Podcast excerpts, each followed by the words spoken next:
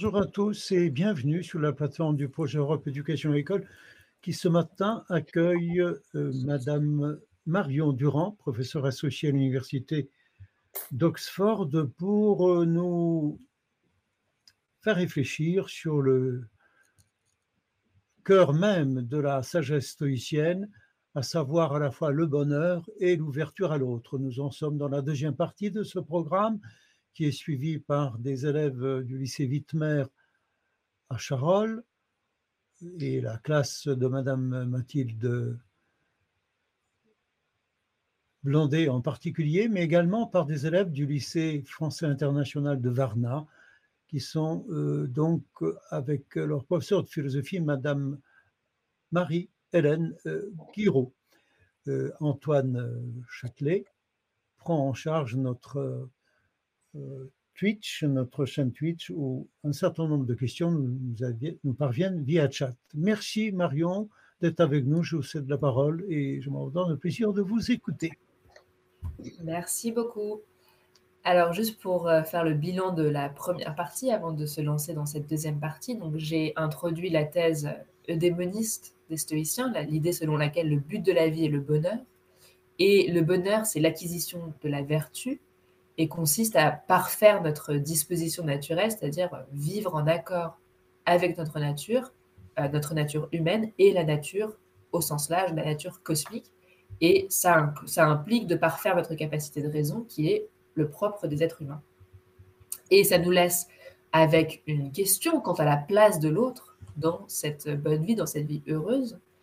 Et on peut la poser d'une manière un peu générale, c'est-à-dire si la bonne vie est entièrement centrée sur un, bonheur personnel. ça marche mieux Non, et dans Ah si.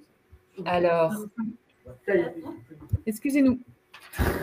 On vous entend maintenant, le lycée Wittmer. Voilà, je crois qu'on a réglé le problème. Excusez-nous vraiment de vous avoir coupé. Pas de problème. Euh, donc, je rappelle euh, nos, deux questions. Donc, d'une manière générale, euh, si la bonne vie est entièrement centrée sur un bonheur personnel, alors comment est-ce qu'on évite l'égoïsme, comment on laisse une place à l'autre Et puis, plus particulièrement dans une éthique stoïcienne qui est entièrement centrée sur cette idée de rationalité, sans émotion, où la vertu est, nous dit-on, le seul bien, quelle place peut-on laisser euh, aux autres, aux, relations humaines? Alors, donc, tournons-nous maintenant vers les réponses que nous apportent les stoïciens. Et encore une fois, les stoïciens prennent comme point de départ la nature. Et je vais maintenant me tourner vers euh, les textes que j'avais inclus dans le dossier pédagogique. Si vous ne les avez pas lus, ce n'est pas grave.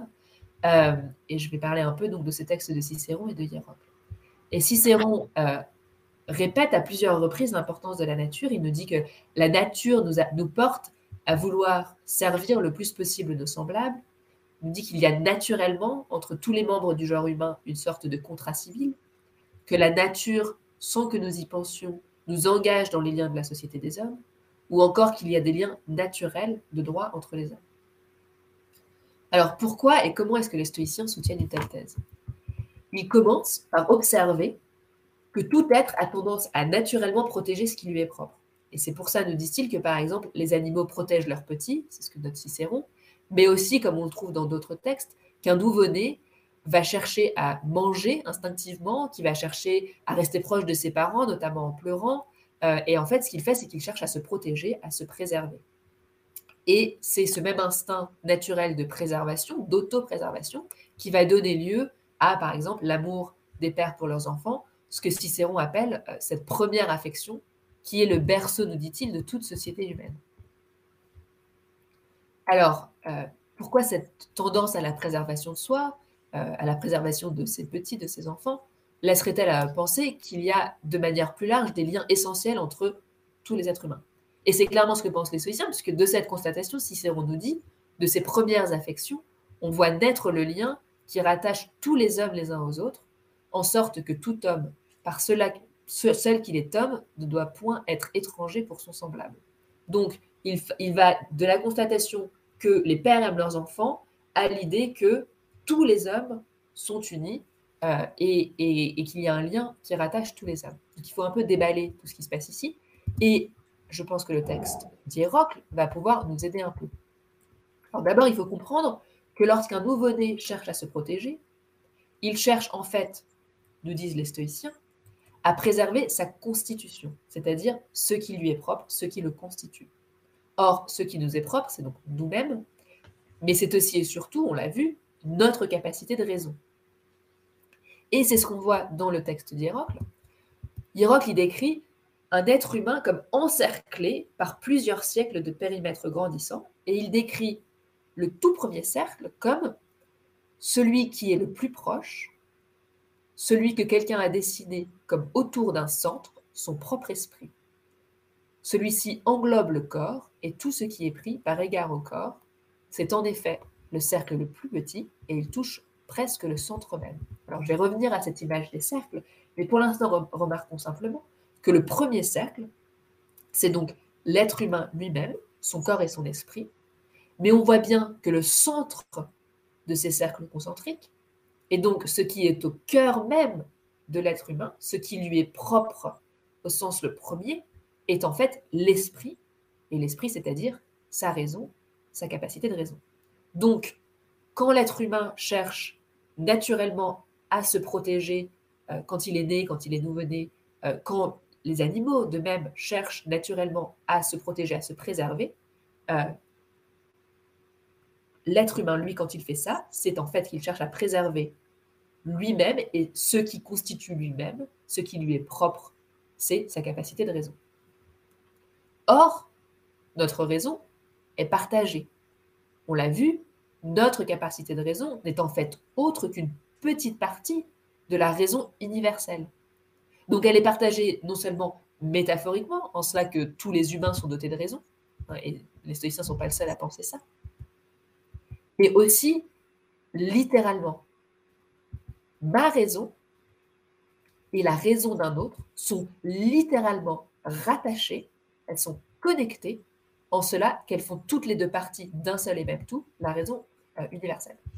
Donc, d'une part, on comprend que de nature, on est enclin à protéger ce qui nous est propre, et que de vivre en accord avec la nature, c'est chercher à protéger ce qui nous est propre, c'est-à-dire notre esprit, notre raison, et que d'autre part, cette raison est en fait partagée par tous les êtres humains. Donc, vivre en accord avec la nature, c'est aussi chercher à préserver tout être doté de raison, et par là même les traiter comme nous-mêmes. Et c'est ça que rapporte Cicéron quand il dit qu'il y a naturellement entre tous les membres du genre humain une sorte de contrat civil et que celui qui le garde est juste. Et que de même que la nature, euh, nous dit-il, porte les taureaux à combattre avec une vigueur et une impétuosité extrême pour défendre le troupeau contre l'attaque des lions, etc., de même, ceux qui ont reçu d'elle les plus, grandes forces que des autres hommes sont naturellement portés à protéger le reste des hommes. Donc les hommes sont par nature enclins à protéger les autres, tout comme ils sont enclins à se protéger eux-mêmes. Et il est juste, nous dit-il, de maintenir ce contrat civil, c'est-à-dire de préserver sa relation aux autres et de préserver l'autre comme soi-même. Et tout cela, c'est un processus que les stoïciens appellent l'appropriation. Et c'est une thèse un peu obscure qui est encore assez mal comprise, mais que Hiérocle semble décrire assez clairement avec son image des cercles. Donc revenons à cette image des cercles. Donc il décrit euh, chacun de nous comme entièrement entouré de plusieurs cercles, certains plus petits, d'autres plus grands. Euh, il décrit le premier cercle, on l'a vu, comme celui qui englobe notre corps et notre esprit. Et puis il dit ensuite le deuxième siècle, le deuxième cercle, en partant du centre, mais englobant le premier cercle, est celui qui contient les parents, frères et sœurs, femmes et enfants. Le troisième contient les oncles et tantes, les grands-parents, neveux, nièces, cousins. Le suivant inclut les autres membres de la famille et est suivi du cercle des résidents locaux, puis du cercle des membres de la même tribu, puis vient le cercle des concitoyens, et de la même manière le cercle des habitants des cités proches et le cercle des habitants du pays. L'extrême cercle extérieur, qui englobe tout le reste, est celui de toute la race humaine dans ce texte, Hiérocle décrit le processus par lequel le sage va progressivement s'approprier tous les êtres humains, c'est-à-dire se les rendre propres, les ramener à lui-même, et on commence donc par s'imaginer au centre de cercles concentriques. Le premier, c'est nous-mêmes. Le deuxième, c'est la famille immédiate, père, mère, frère, sœur. Le troisième, la famille élargie, les oncles, euh, les tantes, les cousins, cousines, etc. Puis la famille éloignée, puis les voisins, puis les gens du quartier qu'il appelle la tribu, dans le contexte dans lequel il vit, puis les habitants de notre ville, qu'il appelle les concitoyens, parce que littéralement en grec, c'est ceux qui vivent dans notre même cité, et la cité, c'est la ville, puis les habitants des villes voisines du pays, et enfin euh, toute l'humanité. Et on voit là que les stoïciens reconnaissent quand même qu'il y a des liens indéniables entre les personnes, que ces liens ont tendance à être plus forts entre certaines personnes que d'autres. La famille immédiate nous est plus proche que la famille élargie. Nos voisins nous sont en général plus proches que nos concitoyens à l'autre bout du monde euh, ou à l'autre bout du pays. Et c'est là des choses que les stoïciens ne vont pas chercher à nier. Ils, observent, c'est un peu euh, l'état des choses. Mais ils nous disent que néanmoins, on doit chercher à rétrécir ces cercles, à les faire se superposer.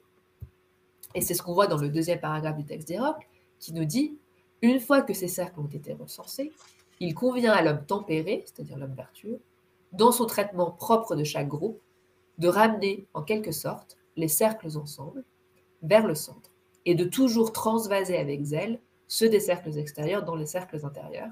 Il convient de respecter ceux du troisième cercle comme s'ils appartenaient au deuxième et encore les autres membres de la famille comme s'ils appartenaient au troisième cercle. L'idée est donc de traiter nos cousins éloignés comme nos cousins germains, nos cousins comme nos frères, et ainsi de suite. C'est ainsi qu'on transvase nos cousins du troisième cercle au deuxième, et ainsi de suite. Euh, et même, Hirok va plus loin, il nous dit que par exemple, on devrait appeler nos oncles et tantes, père et mère, on devrait appeler nos cousins, frères et sœurs pour nous efforcer vraiment de, de rétrécir ces cercles, de ramener tout le monde vers le centre.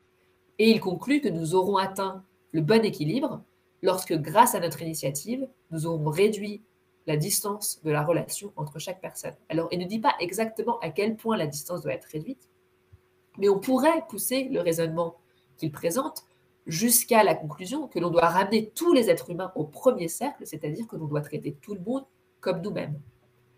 Après tout, si on transvase le cercle extérieur, c'est-à-dire le cercle qui a tous les êtres euh, humains, euh, puis ce cercle-là au suivant et ainsi de suite, on aura vraiment ramené ceux qui commençaient au cercle le plus élevé, c'est-à-dire toute la race humaine, euh, jusque, on, a d'abord transvasé au cercle des concitoyens, puis au cercle des cités éloignées, puis au cercle de ceux de notre ville, et ainsi de suite, jusqu'à les avoir ramenés, tous et tous ceux qui étaient dans ces cercles-là, qui aussi étaient transvasés en même temps, vers le premier cercle qui ne renferme que nous.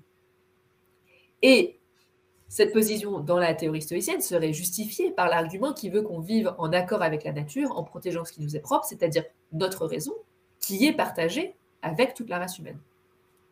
Donc on arrive là à une thèse assez radicale, et c'est pas exactement euh, ce que nous dit Diroc, et c'est peut-être pas exactement ce qu'auraient voulu soutenir les stoïciens, euh, parce que la distance idéale n'est pas spécifiée ici, mais il n'y a aucun doute que les stoïciens placent tous les êtres humains sur un même pan, et les voient comme faisant partie d'une communauté, les voient comme liés, et c'est ce qu'ils appellent la cité universelle.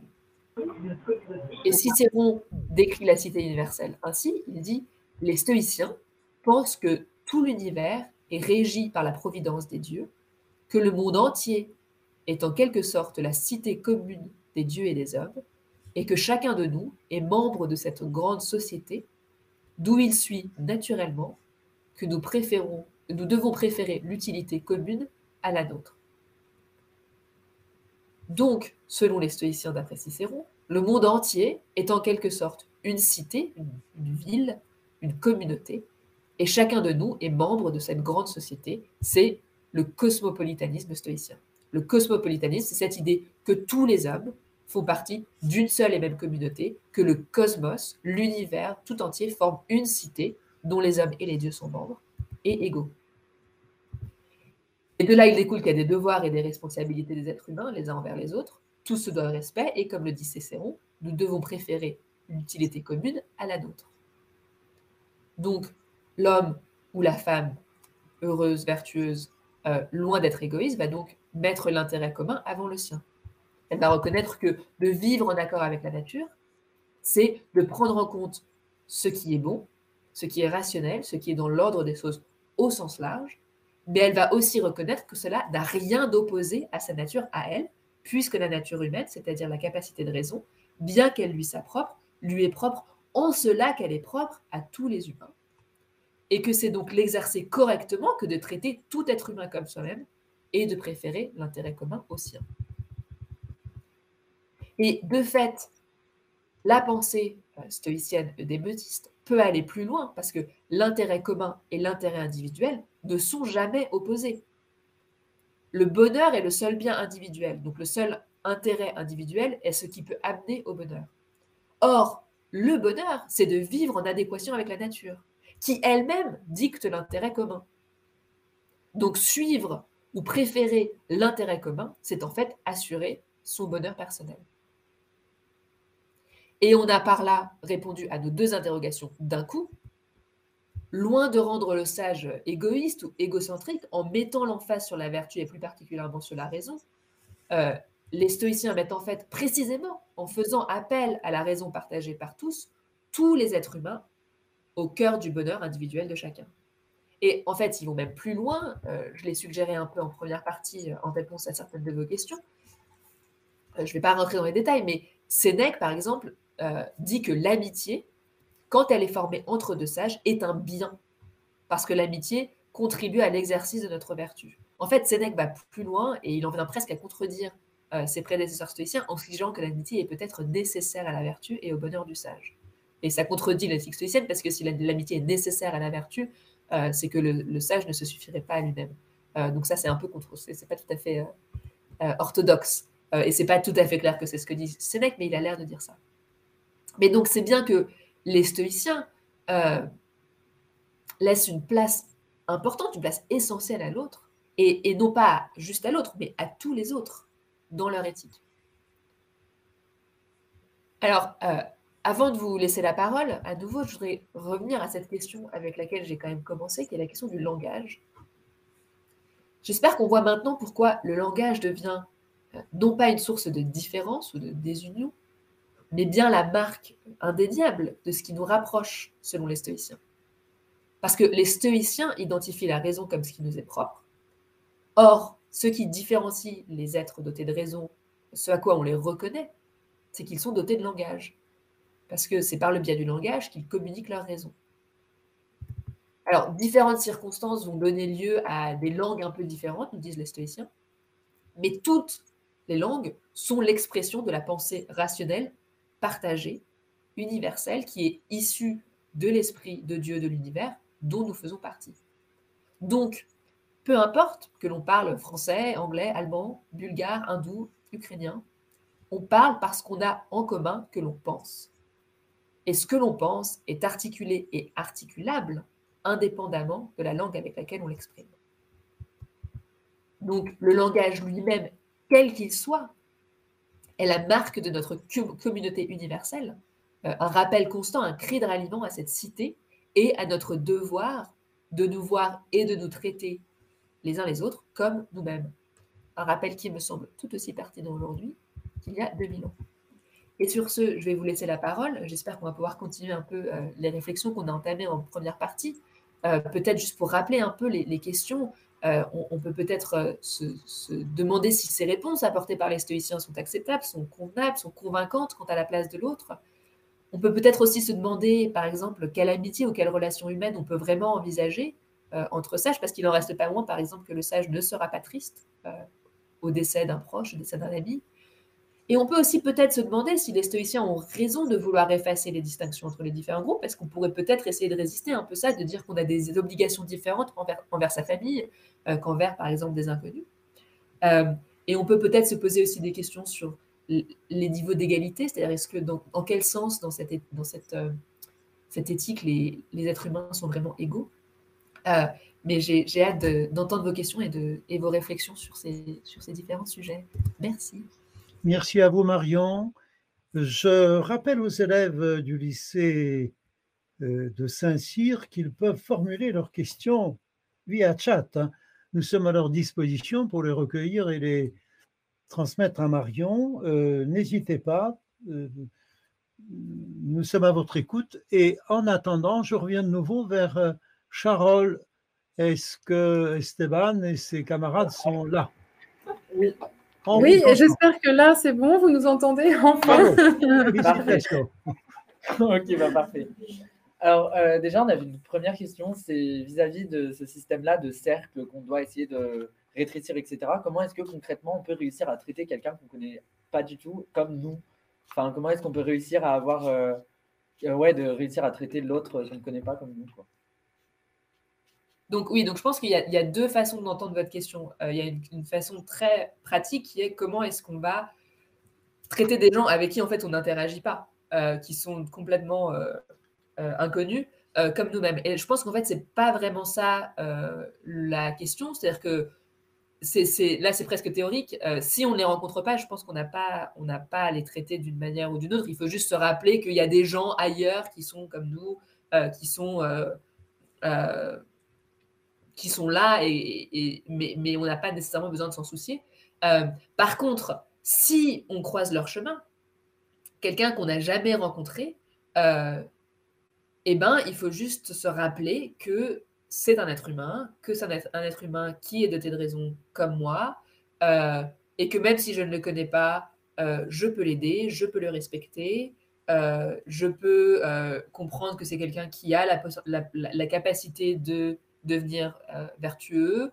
Euh, et donc, euh, et donc, oui, donc le traiter comme si c'était un ami proche. Ou comme... je pense que ça, c'est plus facile et c'est aussi là que les cercles aident un peu. C'est-à-dire cette idée que je pense que quand on n'est pas du tout praticien stoïcien, c'est très difficile. Mais si on s'exerce doucement à resserrer les cercles, si on traite nos cousins comme nos frères, si on traite notre voisin comme notre frère, peut-être que à force de s'exercer, et c'est un peu ce que ce que suggérait euh, M. Châtelet tout à l'heure, euh, si on s'exerce vraiment, si on traite ça comme un, muscle qu'on entraîne, peut-être que c'est vrai qu'en fait le sage stoïcien est capable de continuer à resserrer ses cercles de manière qui nous semble à nous euh, insensée, extrêmement difficile.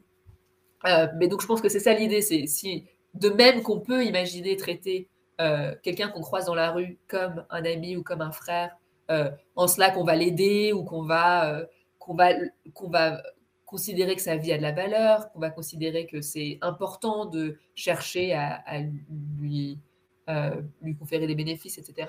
Euh, de même, on pourrait euh, pousser l'idée encore plus. Je ne sais pas si ça aide beaucoup ce que je, ce que je dis. Merci Marion. On prend une deuxième question à Charles, s'il vous plaît. Yes. Euh, du coup, bah, merci déjà pour la réponse. Et ensuite, euh, on voulait savoir aussi les principes du, les principes du stoïcisme.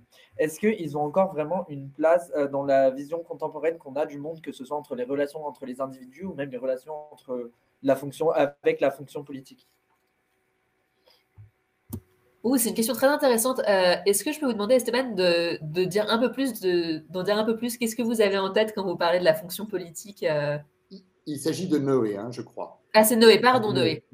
Pardon Noé. Euh, est-ce, que, est, que, est que je peux vous demander, parce que c'est une question qui, il me semble, vous avez des idées là derrière qui... Vous pouvez m'en dire un peu plus? Ok, ok. Alors, euh, dans le rapport avec la fonction publique, euh, publique politique, je veux dire, c'est que la manière qu'on a de voir la, la politique maintenant, avec le fait de, par exemple, justement, de qui vont traiter en fait ce qui pour euh, les stoïciens paraît indifférent, du genre la santé, la faim, la maladie, etc.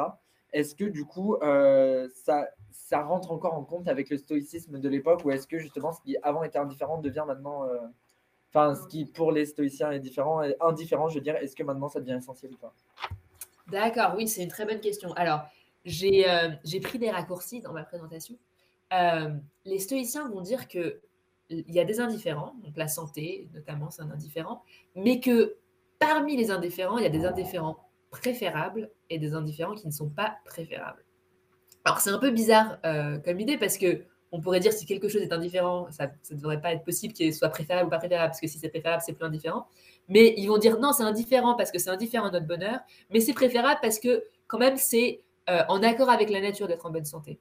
Donc l'idée c'est quelque chose comme ça, c'est euh, bah, si on peut être en bonne santé, c'est quand même mieux d'être en bonne santé, c'est en accord avec notre nature. Euh, mais si on n'est pas en bonne santé, c'est pas grave. Donc ça va pas entraver notre bonheur. Mais ça veut dire que en général, si on a le choix, on va chercher à être en bonne santé, mais on va pas se morfondre si on, si on est malade. C'est un peu ça l'idée.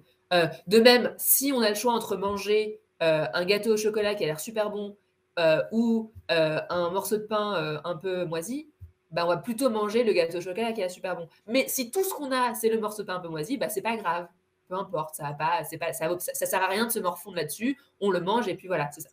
Mais donc, ça veut dire que euh, dans la vie politique, euh, dans la manière dont on va diriger et notre vie personnelle et la vie euh, de la communauté plus généralement, on va quand même chercher le plus possible à maximiser les indifférents préférables, et donc la santé, euh, et donc euh, d'avoir des conditions de vie qui sont bonnes, etc. Euh, et donc là-dessus, je pense que les stoïciens ont encore, enfin, c'est relativement, on, peut rester à peu près en adéquation avec des choses qui nous paraissent relativement intuitives. Mais la question sur la place de la pensée stoïcienne aujourd'hui, elle est particulièrement pertinente et particulièrement intéressante parce qu'il y a un espèce de renouveau de la pensée stoïcienne il y a maintenant un stoïcisme moderne qui est en train de se développer. Il y a des, mouvements stoïcien moderne. Euh, je ne sais pas si ça existe beaucoup dans le monde francophone, il y en a beaucoup dans le monde anglophone, euh, avec des conférences, des gens qui pratiquent le stoïcisme de manière moderne et, qui trouvent clairement des résonances très actuelles et, qui leur servent, qui trouvent particulièrement intéressantes ou applicables. après, je ne pense pas qu'ils prennent la pensée stoïcienne dans son ensemble, ils ont tendance à prendre certains aspects de l'éthique et par exemple à ignorer un peu euh, certains aspects de la métaphysique ou des choses un peu plus, euh, un peu plus ésotériques. Euh, mais clairement, il y, a, y, a, des aspects de la pensée stoïcienne qui sont encore pertinentes et, et attrayantes aujourd'hui. Et je pense que ce qu'ils ont à dire sur la relation à l'autre est particulièrement intéressant parce que on a tendance à voir les stoïciens comme ces, ces penseurs froids, sans émotion, qui ne se soucient en fait pas beaucoup des autres, alors que euh, et c'est ce que j'ai cherché un peu à, être aujourd'hui, euh, ils pensent au contraire que, que tous les êtres humains euh, sont à mettre dans cette cité universelle et font tous partie de cette cité, de cette cité universelle. Ce qui est une idée, je pense, assez intéressante. Merci. Merci. Est-ce que, est que je peux me permettre juste un petit prolongement, de prolonger la question de Noé? Sur cette question-là de la fonction politique vous parlez de cosmopolitisme. Est-ce que justement cette image des cercles, ça ne peut pas se, se traduire d'un point de vue politique euh, dans ce qu'on verra plus tard en philosophie des Lumières sur l'idée d'un, d'un, État-monde ou d'une fédération d'États Vous voyez, cette, euh, une traduction politique de l'éthique. Je ne sais pas si c'est très clair. Oui, oui, c'est très clair. Merci, c'est une très bonne question. Et c'est une question, ouais, c'est une question qui est un peu difficile parce que d'un côté, les stoïciens ont cette thèse qui est assez radicale, hein, de dire euh, effectivement, on, a cet état-monde, on devrait chercher à rétrécir les cercles ou, à agrandir le petit cercle, c'est-à-dire à, mettre tout le monde dans le même cercle. Et donc, on pourrait penser que ça, les amènerait à pousser, à pousser le bouchon un peu et à dire euh, qu'on devrait viser cette politique un peu globale. Et c'est pas vraiment le cas. Euh, et on le voit plus sur le pan microscopique que sur le pan macroscopique, par exemple ils vont aussi dire que tous les êtres humains sont égaux en cela qu'ils ont tous, ils sont tous dotés de raison. Donc n'importe qui peut être sage, n'importe qui peut être heureux, euh, que ce soit un homme ou une femme, que ce soit un esclave ou euh, quelqu'un de l'élite, euh, tous ces hommes-là sont égaux en cela qu'ils sont dotés de raison. Mais ça ne veut pas dire qu'il n'y a pas besoin d'avoir d'esclaves. Donc par exemple, ils ne vont pas chercher à changer la structure sociale du tout. c'est pas parce que les femmes sont dotées de raison et qu'elles peuvent être vertueuses et heureuses comme les hommes, que on va pas aussi dire que les femmes euh, sont juste censées être mariées et avoir des enfants. Euh, elles sont pas censées être euh, actives politiquement, etc. De même, ils vont pas chercher à dire qu'on devrait complètement revoir la structure politique. Donc en fait, ils vont dire on va accepter l'état des choses tel qu'il est, et, mais on devrait quand même se rappeler que tous les êtres humains sont, font partie de cette communauté. Alors ça va ça va nous dire que, par exemple, il ne faut pas qu'on se fasse la guerre parce que euh, les membres de la cité euh, voisine ne sont pas nos ennemis, on, fait partie de cette, même, de cette même communauté humaine, mais on va quand même garder la, structure sociale telle qu'elle est, euh, parce qu'en fait, elle n'est pas la structure sociale en elle-même, tant qu'on ne cherche pas à, être ennemis ou à, se dissocier les uns des autres à cause de la structure sociale, elle ne va pas entraver notre bonheur. Et vu que tout ce qui compte, c'est le bonheur, euh, tant que la structure sociale n'entrave pas notre bonheur, je pense qu'elle n'a pas, pas vraiment vocation à changer. Euh, et donc, autant la thèse, elle est un peu radicale et peut paraître un peu comme ça, euh, oui, chercher à, changer socialement, autant en fait, dans les faits, ils ont l'air plutôt d'accepter l'état des choses d'un point de vue politique et social. Ce qui est un peu, un peu décevant, je pense, malheureusement. Merci, oui, effectivement. Merci. Je me tourne vers le lycée Saint-Cyr. Jean-Jacques Sarfati, si vous voulez bien prendre la parole, l'antenne est à vous. Alors merci, euh, merci beaucoup, merci pour cette intervention. On a, suivi euh, les, deux parties. Euh, on avait des petits problèmes techniques pour poser des questions, mais là, grâce aux élèves, on a réussi à, régler le problème. Oui, on avait une question sur la place du désir chez les stoïciens. quelle est précisément cette place dans leur philosophie? Est-ce que vous pourriez nous en dire un peu plus Et merci encore hein, pour cette intervention. Oui, alors le, désir, les stoïciens vont dire que le désir euh, s'analyse à peu près toujours comme le désir de ce qu'on pense être bon. Donc ce qu'on désire, c'est ce qu'on pense être bon.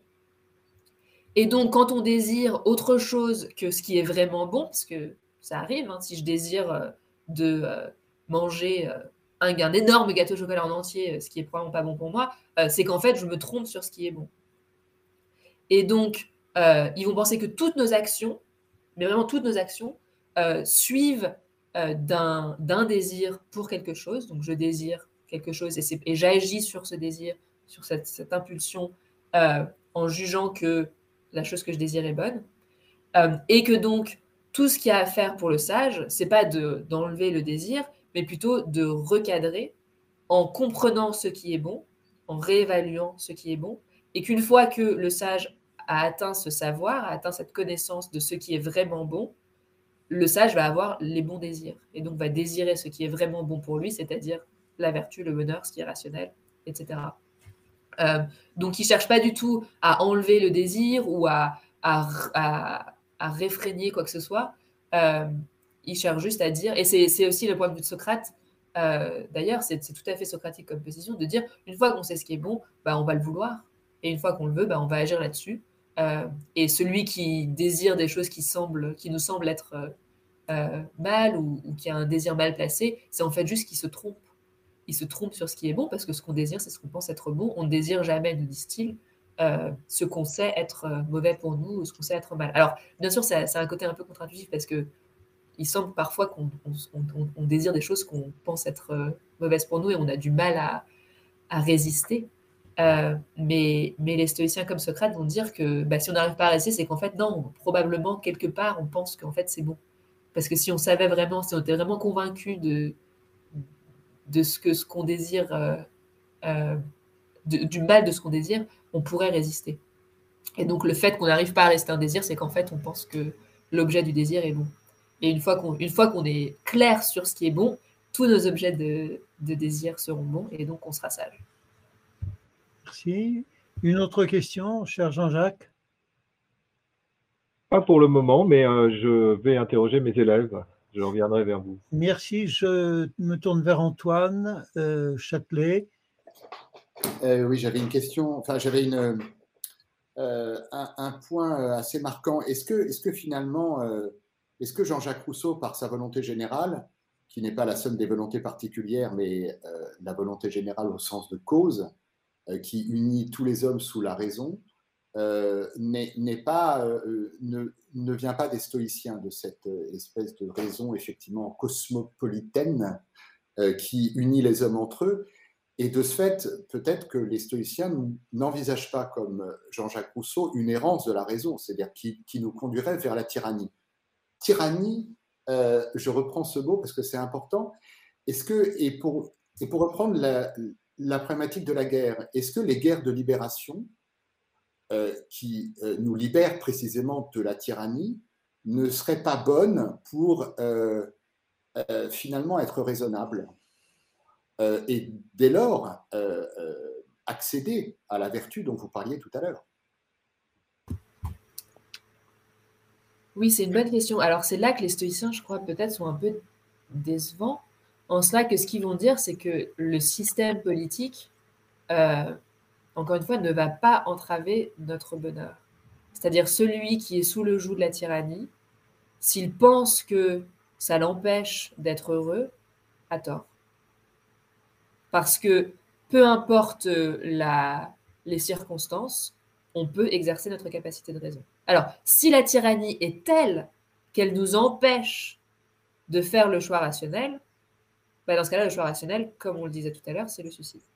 Donc on a toujours cette option-là. Mais je pense qu'ils vont dire que jamais le système politique ne va nous empêcher de faire un choix rationnel qui est ce qui, ce qui, ce qui est de notre ressort, euh, ce, qui est, euh, ce qui dépend de nous, Et par exemple, euh, encore une fois, là c'est au niveau microscopique, mais Épictète lui-même était esclave. Il a été libéré, mais il était esclave. et il va dire qu'on peut être heureux et esclave. Et que c'est cette situation-là, peu importe, ce qui est important, c'est notre disposition, la disposition de notre âme, et les circonstances externes n'affectent pas notre capacité à parfaire, notre disposition. Et donc, euh, et donc, chercher à changer le système politique, c'est en fait euh, se tromper sur euh, les circonstances dont on a besoin pour notre bonheur. C'est penser que la situation extérieure a un impact sur notre bonheur. alors, on peut, on, peut, on peut ne pas être d'accord, hein, bien sûr. mais c'est là, mais c'est ça qu'il dirait, je pense. Euh, par contre, sur l'idée que la volonté générale euh, qui unit tous les hommes, etc., et que ça, il y a, un, penchant stoïcien là-dessus chez Rousseau, ça, ça me paraît tout à fait juste. Oui. Euh, sauf, que, sauf, que, sauf que chez Rousseau, la raison peut errer quand même, et peut, et peut se perdre elle-même, alors que chez les stoïciens, elle est stable. Alors, mais c'est ça qui est un peu étrange chez les stoïciens, c'est que la raison chez les stoïciens, elle, est stable, c'est-à-dire la raison, la raison universelle est stable. Mais la raison de l'homme, clairement, la, vaste majorité des êtres humains sont insensés. cest la vaste majorité des êtres humains, puisque le sage est très rare, n'ont pas réussi à parfaire leur capacité de raison. Donc, ils ont cette raison, ils l'exercent, mais ils l'exercent mal. Alors, c'est pas clair comment, comment ils justifient ça, comment ils justifient cette perversion de la raison humaine. Euh, pourquoi l'être humain a cette raison qui est apparemment parfaite, qui est apparemment naturelle, et néanmoins il l'utilise mal? Mais, il est vrai que à, l'échelle individuelle, la raison euh, se trompe, puisque puisqu'on est tous insensés et qu'on a tort, qu'on a des, croyances qui sont fausses, euh, qu'on analyse mal le monde, qu'on analyse mal notre expérience personnelle du monde. Donc là, la raison, c'est-à-dire que la capacité de raison, elle est, elle est utilisée, mais elle n'est pas, pas parfaite à l'échelle de l'individu. Par contre, à l'échelle universelle, oui, ça, oui, la raison là, elle est parfaite et elle ne peut pas se tromper, elle ne peut pas errer. Euh, et donc, euh, si, si, tyrannie il y a, c'est que euh, c'est ce qu'il y a pour le mieux, c'est la version, la version du monde la plus parfaite, puisque le, le monde, enfin la nature pour les stoïciens est providentielle. Il nous reste que trois ou quatre minutes peut-être pour terminer ce programme. Personnellement, j'aurais aimé avoir un, petit éclairage sur cette notion qui est souvent associée au stoïcisme et qui se nomme le destin. Euh, est-ce que vous pourriez nous en dire un peu la vérité? Je, En deux mots, c'est un peu compliqué, mais bon. Puis, conjointement, j'en ai une deuxième, mais on verra tout à l'heure. Elle concerne la vertu. Mais bon. Euh, alors, le destin, euh, vaste question. Je, je, vous pointerai sur le cours que j'ai donné l'année dernière sur cette même, sur cette même plateforme, sur, sur le destin et le libre arbitre. Euh, oui, le destin, les stoïciens euh, pensent que tout est. Donc, les stoïciens sont déterministes, donc tout est, euh, tout est organisé, tout est ordonné et, et, tout se passe de manière prédéterminée. et c'est tout à fait en, lien avec cette idée de vertu universelle qui était au cœur de mon propos aujourd'hui, puisque la, de nature universelle, puisque la nature est telle qu'elle est ordonnée, elle est rationnelle, et donc elle est ordonnée de manière déterminée. Et tout se passe, euh, enfin, tout événement est issu de causes, et donc le monde est ordonné de telle manière aujourd'hui qu'il ne peut que se dérouler ce qui va se dérouler demain, et ainsi de suite. Donc d'un point de vue métaphysique, euh, tout, est, tout est prédéterminé, et donc euh, notre destinée est, prédéterminée, notre destin est, inéluctable. Et en partie, le, le, rôle du sage quand il parfait sa raison, c'est de comprendre que ce qui lui arrive est en fait prédéterminé, que ce qui lui arrive s'inscrit dans cette destinée, cette nature universelle, et que donc c'est bien, et c'est ce qui est bon pour lui, et c'est ce qui est rationnel pour lui. Et c'est pour ça que quand on est malade, il faut pas se morfondre et se dire que c'est pas bien d'être malade, puisque si on est malade, c'est que la nature a voulu qu'on soit malade, et si la, la nature a voulu qu'on soit malade, c'est que c'est bon pour nous d'être malade, puisque euh, ce, que, ce que la nature euh, fait, ce que la nature ordonne, c'est ce qui est bon, puisque la nature est providentielle. C'est donc dans l'adhésion que se trouve l'adhésion au destin, que se trouve notre libre arbitre en quelque sorte. Exactement. Et si nous résistons, ça ne sert à rien, puisque de toute façon, on y succombe. Exactement. Et la vertu, c'est exactement cette adhésion. C'est pas du fatalisme Euh, si, c'est un peu fataliste, mais ça dépend comment on entend le fatalisme. D'accord. Euh, qui souhaiterait prendre euh, l'antenne pour une dernière question Antoine ou Jean-Jacques? Antoine, s'il te plaît. Juste une question, effectivement, donc c'est peut-être la, limite que tu as évoquée, c'est là, c'est-à-dire est-ce que il n'y a pas un risque dans la pensée stoïcienne de, de soumission finalement à l'ordre établi, qui soit naturel ou culturel et politique.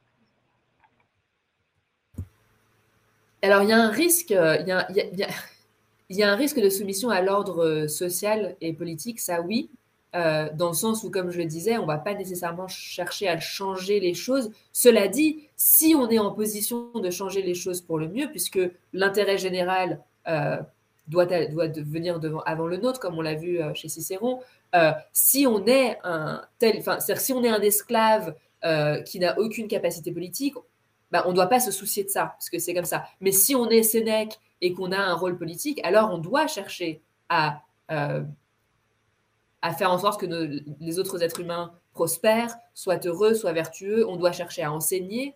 Euh, c'est même naturel de chercher à enseigner aux autres la vertu. Donc, on ne va pas nécessairement se résigner à tout, mais on va se résigner à ce qu'on ne peut pas changer. Donc, si on peut changer quelque chose, on doit le faire. Même que si on est malade, la réponse de Chrysip, c'est de dire oui, alors on est malade, on va pas se morfondre du fait qu'on soit malade, mais on va quand même aller chez le médecin. Parce que c'est de notre ressort d'aller chez le médecin. Et on ne va pas guérir sans aller chez le médecin. Donc si je dois guérir, si, si c'est si ça le, ce qui est naturel pour moi, bah, il va quand même falloir que j'aille chez le médecin.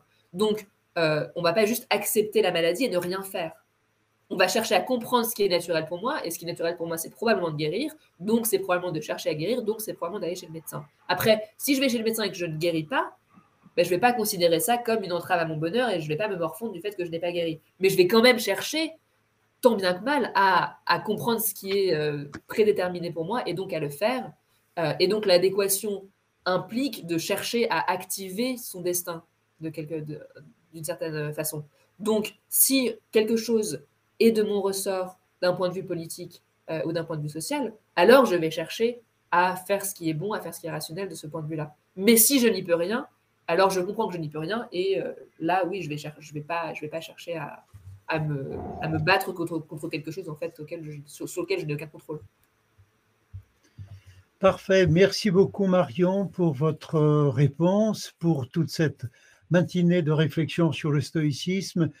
Euh, je remercie aussi tous mes collègues, euh, Madame Mathilde Blondet au lycée Wittmer à Charolles, Jean-Jacques Sarfati au lycée de Saint-Cyr, notre collègue Marie-Hélène Guiraud au lycée français international de Varna, et je ne voudrais pas oublier tous les anonymes qui nous écoutent en direct. Je vous exprime ma vive gratitude, cher Marion, d'avoir accepté cette invitation, parce que vous connaissez notre plateforme, si je puis dire, pratiquement depuis ses origines. Vous l'avez soutenue tout au long de votre parcours universitaire et jusqu'à ce matin, euh, je n'oublie pas euh, Jean-Luc Gaffard qui nous a permis de nous retrouver pour faire de la philosophie dans le cadre de ce programme un peu particulier que nous proposons à l'occasion de la présidence française du Conseil de l'Union européenne, où la philosophie, comme une sorte de bien commun depuis la Grèce ancienne jusqu'à notre temps, dans les lycées en particulier,